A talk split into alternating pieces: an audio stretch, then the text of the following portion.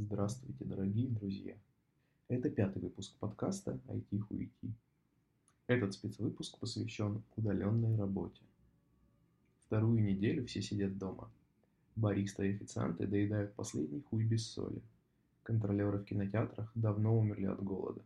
И только уборщица Зинаида в квартире с самыми чистыми полами выживает на запасенных соленьях. А программисты продолжают получать 300 кав на сек, да еще умудряются устроить перерыв на послеобеденный сон. И только одно их смущает.